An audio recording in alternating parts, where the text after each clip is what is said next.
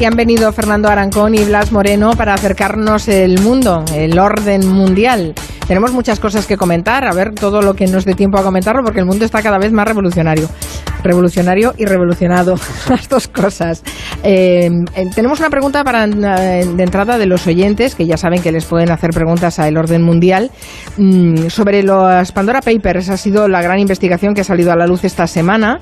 Ha descubierto un montón de sociedades en paraísos fiscales, de personas muy relevantes, pero Patricia nos ha enviado un correo electrónico y se pregunta si este tipo de filtraciones llega algún sitio y no sé qué decirle es una de las grandes incógnitas que genera esto, ¿no? Cada vez que sale un escándalo, si realmente sirve para algo.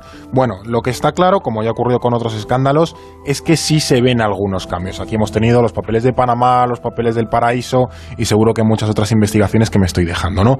Em, estos Panama Papers fueron filtrados, por ejemplo, en 2016 y quitando estos eh, papeles de, Pandora, pues han sido como el gran escándalo, ¿no? A simple vista puede parecer que no sirvieron de mucho porque varios de los nombres que salieron en las listas hace cinco años aparecen también en esta filtración. Reincidentes o que no se les ha tratado como, como debido, ¿no? Y sin embargo, los Panama Papers sentaron un precedente y distintos países pusieron en marcha iniciativas para terminar con estas actividades ilegales o al menos eh, de ética bastante dudosa. Después de unos años se puede asegurar que el balance es positivo. Para empezar, la protagonista de esta historia, Panamá, el país, prometió ser más clara mm, bueno, con la comunidad internacional y también se comprometió a compartir información cuando otros gobiernos del mundo se la solicitaran. En Europa, por ejemplo, hubo otro tipo de consecuencias. Alemania aprobó la ley Panamá que obligaba a declarar las empresas offshore. Francia cambió además el estatus de Panamá de jurisdicción colaboradora, que es un poco eufemismo a veces a paraíso fiscal y en distintos países varios cargos públicos pues se vieron en la tesitura de tener que dimitir porque sus nombres aparecían en los papeles. Fue el caso de Islandia, donde dimitió su presidente, y luego España, también nuestro ministro de Industria, José Manuel Soria, también dejó el cargo por este aspecto. Y otra cuestión fundamental es que estos papeles suelen servir, es una cara menos conocida, pero suelen servir contra la lucha eh, para el crimen organizado y el terrorismo, porque con los papeles de Panamá, la Europol descubrió casi 3.500 coincidencias con sus expedientes, cruzando datos y ayudó a determinar cómo se financiaba el terrorismo. O sea que hay, hay avances más allá de lo netamente político. Así que bueno, los Pandora Papers también pueden ayudar a establecer vínculos entre estos actores del crimen organizado y luchar primero contra la corrupción política o de sectores empresariales y luego también contra sectores del crimen organizado. Bueno, y, visibilizar el, fraude a gran escala, desde luego. Eh, este lunes el mundo se paralizó durante seis horas porque esas tres aplicaciones de comunicación más utilizadas, que son Facebook, eh, WhatsApp e Instagram, cayeron. Em, la verdad es que eh, hemos hablado de ello, a muchos les fastidió el tiempo de ocio, eh, tuvo repercusiones también para gente que trabaja a través de estas plataformas, pero sobre todo, y por eso le ponemos el foco en el orden mundial, es que esta caída ha revelado la dependencia mm. que tenemos en general de estas eh, grandes plataformas y tecnologías. Claro, y especialmente la gente que trabaja con esas plataformas, ¿no? que las utilizamos como herramienta de trabajo. La misma marca, digamos, de medio de comunicación como Onda Cero o Orden Mundial, nos unimos de Twitter o de Facebook para comunicarnos con nuestros oyentes o nuestros lectores, ¿no? Y sobre todo la gente que se dedica a eso, más allá no solamente de comunicar, sino también para vender sus productos. Y pienso sobre todo en gente pequeña a la que a lo mejor no le merece la pena tener una página web. Hmm. Un dibujante, por ejemplo, que vende sus viñetas en Instagram, de repente se da cuenta de que su medio de trabajo, de comunicación y de venta directa con sus clientes ya no existe, ¿no?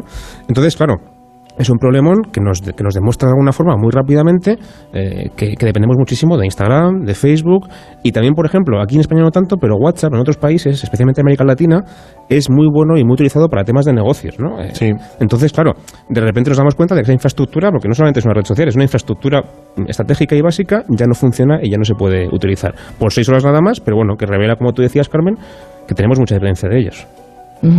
Y que además es que es eso, que nos expone absolutamente.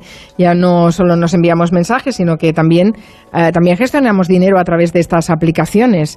Em, pero ¿cuánto poder tienen en realidad? Bueno, eh, muchísimo. Y de hecho con esta caída creo que hemos podido ver, una vez más, porque no es la primera vez que se van ahí a negro durante unas horas, lo que significa prácticamente un monopolio porque cayó Facebook debido a un, bueno, un cambio defectuoso de los servidores y tal, según las explicaciones. Alguien tiró el cable que no debía. Efectivamente, le da interruptor que no se equivocó con la luz, ¿no? Cuando el timbre y la luz en casa, pues estos también se equivocaron de interruptor y todas las aplicaciones detrás de Facebook, porque Facebook tiene todo un conglomerado de aplicaciones, se fueron detrás. Y evidentemente no fue un buen día para Mark Zuckerberg, que es la cabeza visible del todo, porque las seis horas que estuvieron inactivos fueron casi 6.000 millones de pérdidas. la, verdad es que da, un poco, da, un poco, de miedito pensar que alguien eh, actualizando un software pueda equivocarse de botón y dejarte... Y hacerte palmar 6.000 millones. Esa persona y su empleo, claro, ¿dónde estarán ahora? ¿no? sí, bueno, pero eh, no ha sido la mejor semana para Facebook también por otras cosas, porque a esa caída del, eh, servicio eh, se, añade la aparición pública de una persona que es responsable de la filtración de documentos de la compañía que no la dejan bien parada, la verdad. Sí, hablamos de Frances Howen, que el día de antes de la caída, es decir, la caída es el lunes, si no recuerdo mal, pues esta señora sale públicamente el domingo, el día de antes, en una entrevista en la televisión estadounidense diciendo, bueno, pues que es ella la que ha filtrado esos documentos tan comprometedores, que lo que demuestran es que Facebook es consciente de mucho del mal que, que, provoca en sus clientes, en sus usuarios, y que pese a ser consciente no interviene para mejorarlo. Por ejemplo, un caso reciente muy escandaloso es que Facebook reconoce y sabe que Instagram es perjudicial y tiene un efecto muy pernicioso especialmente en la gente joven, por temas de salud mental, ¿no? Por autoestima, porque nos vemos muy expuestos a, esas fotos tan retocadas y tan estupendas. Que ya se había estudiado desde fuera. claro, pero, pero ahora sabemos que Facebook también lo sabe y que no hace nada para remediarlo, ¿no? Eh, un poco lo mismo pasa con la polarización política y la desinformación y el discurso de odio, ¿no? Facebook también sabe que lo que más se viraliza no es siempre el contenido más sano, por decirlo así, pero su negocio precisamente se basa en la viralización de contenido, que es lo que luego permite hacer publicidad, hacer, hacer dinero, ¿no? Eh, y claro, eso también se suma al escándalo que también vimos hace poco sobre que Facebook le vende datos privados de usuarios a otras empresas. En fin, llevamos una temporada un poquito complicada de Facebook porque además también en Estados Unidos eh, empieza ya a haber ciertos rumores o movimientos a favor de romper ese monopolio que comentaba Fernando. Es una empresa tan grande, también pasa por ejemplo con Google, que llega un momento que es monopolística y en Estados Unidos valoran incluso romperla para, para meterle mano, ¿no? porque si no es imposible. Impresionaba mucho una afirmación que hacía esta mujer, Frances Haugen, que decía, eh, cuando una cosa o podía perjudicar a la gente o podía perjudicar a la empresa, que perjudicar a la gente. Claro, de hecho ya se les, se les, compara con la industria del tabaco, que fue uno de los grandes casos durante el siglo XX de industria que sabía claramente que su, su producto, los cigarrillos, mataban, producían cáncer y no hacía absolutamente nada para evitarlo. Incluso hacía campañas de propaganda contando las bondades, las aparentes bondades de su producto mm. cuando realmente era lo opuesto, sabiéndolo. Y Facebook ya se le compara con eso. Pues se ha abierto un melón interesante. Vamos a ver cómo se resuelve. Vamos a echarle una ojeada a las efemérides y resulta que vamos a mirar al espacio porque em, se cumplen esta semana 64 años desde que la Unión Soviética lanzó el Sputnik 1, que es el primer satélite artificial mm. de la historia. Eso sí que fue también un un pequeño paso para el hombre y un gran paso para la humanidad, o un gran paso para los dos. Sí, porque vamos a ver, el lanzamiento de este satélite, que además en, el nombre en ruso significa compañero de viaje, fue un golpe bastante duro para los Estados Unidos porque ponía a los soviéticos precisamente a la cabeza de la, de la carrera espacial. ¿no? Y que, por cierto, Sputnik es también el mismo nombre de la vacuna rusa que han aprobado hace, hace un año para la COVID también, propaganda de nuevo con, con la vacuna también. Entonces, en, en, ese momento, cuando se lanza el Sputnik 1, no el Sputnik V que tenemos ahora, esa sensación de temor y, fracaso se incrementó eh, cuando cuatro años después, con los avances desarrollados gracias al Sputnik, los soviéticos llevaron a ese primer ser humano al espacio, Yuri Gagarin, y ante ese hecho, Estados Unidos reaccionó, la presidencia de Kennedy elaboró el plan, la nueva frontera, que la misión era llevar por primera vez a un ser humano a la Luna antes del final de la década y el gobierno de Estados Unidos para eso metió una cantidad de pasta gigantesca a la NASA y consiguió el objetivo, como sabemos, en 1969 con el Apolo 11 y, Neil Armstrong, ¿no? Entonces, esta carrera espacial pues fue determinante en el contexto de la Guerra Fría porque al final la superioridad tecnológica también se, se dirimía aquí entre los norteamericanos y los, y los soviéticos y los vencedores pues acabarían revestidos de una especie de legitimidad ideológica bueno, que demostraría que su sistema era el más óptimo para el resto del mundo si antes conquistaban las estrellas. Fue una competición feroz que hizo avanzar eh, varias décadas en, en la carrera aeroespacial, o sea que, bueno, ahí estuvo algo de virtud en esa competencia. Em, antes de que nos vayamos, eh, que esta semana estamos de premios Nobel. Hoy se ha comunicado el de literatura, mañana el de, La, Paz. el de literatura, ¿no, ¿lo habéis leído? Yo no le conocía, lo confieso. Es, es un autor Suele pasar eso, eso. y además este es especialmente... Últimamente están bastante, bastante, bueno, buscan autores poco conocidos, ¿no? Los del Nobel. Este, en este caso, a ver si lo digo bien, es Abdulrazak Garnag, es tanzano, y lo interesante de este tío, me parece, y se ha destacado mucho eh, esta mañana en los medios, es que es el primer africano en, en casi 20 años, el último fue en 2003, Kotsi, y además este señor es africano, pero es sudafricano blanco. O sea que realmente es, es, es, algo interesante que le den un Nobel a esta persona, porque además también el último occidental, perdón, el último no occidental fue en 2012. O sea que realmente hace falta un poquito más de representación mm. de otros pueblos y culturas y, también otras lenguas que el Nobel a veces se olvida un poquito.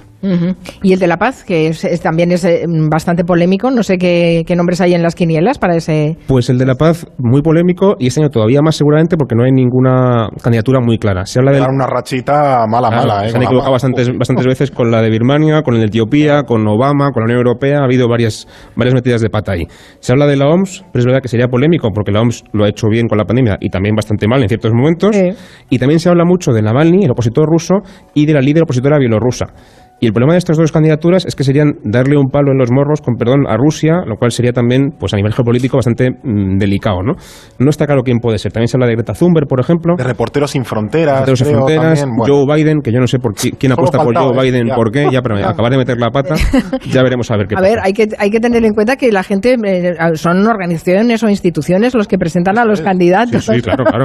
por tanto, en esa lista puede haber gente muy diversa y muy peculiar. Podemos estar nosotros, a lo mejor. Si, alguien, apuesta por nosotros. Julia en la onda para premio Nobel, por favor. por favor. No, no, pero bueno, ya veremos porque sí, sí, eh, es interesante la lectura geopolítica que se puede hacer.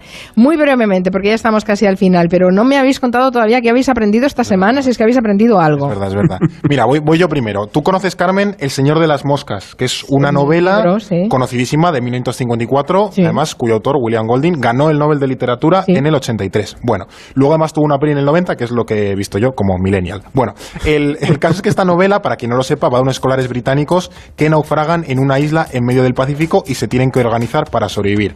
La cosa no acaba demasiado bien, perdón por el destripe. Bueno, es que esto necesitaba un poco de contexto. El caso de lo que me he enterado es que hubo un señor de las moscas de verdad. O sea, pasó ah. después, además de la novela. Resulta que en Tonga, que es uno de estos países del Pacífico donde viven cuatro y el del tambor, en 1965 seis chavales alquilaron un pesquero para, bueno, darse una vuelta, lo que debe ser habitual en Tonga, y acabaron naufragando en una isla sin poder comunicarse con nadie. Y ahí estuvieron 15 meses hasta que un australiano que pasaba por allí les encontró.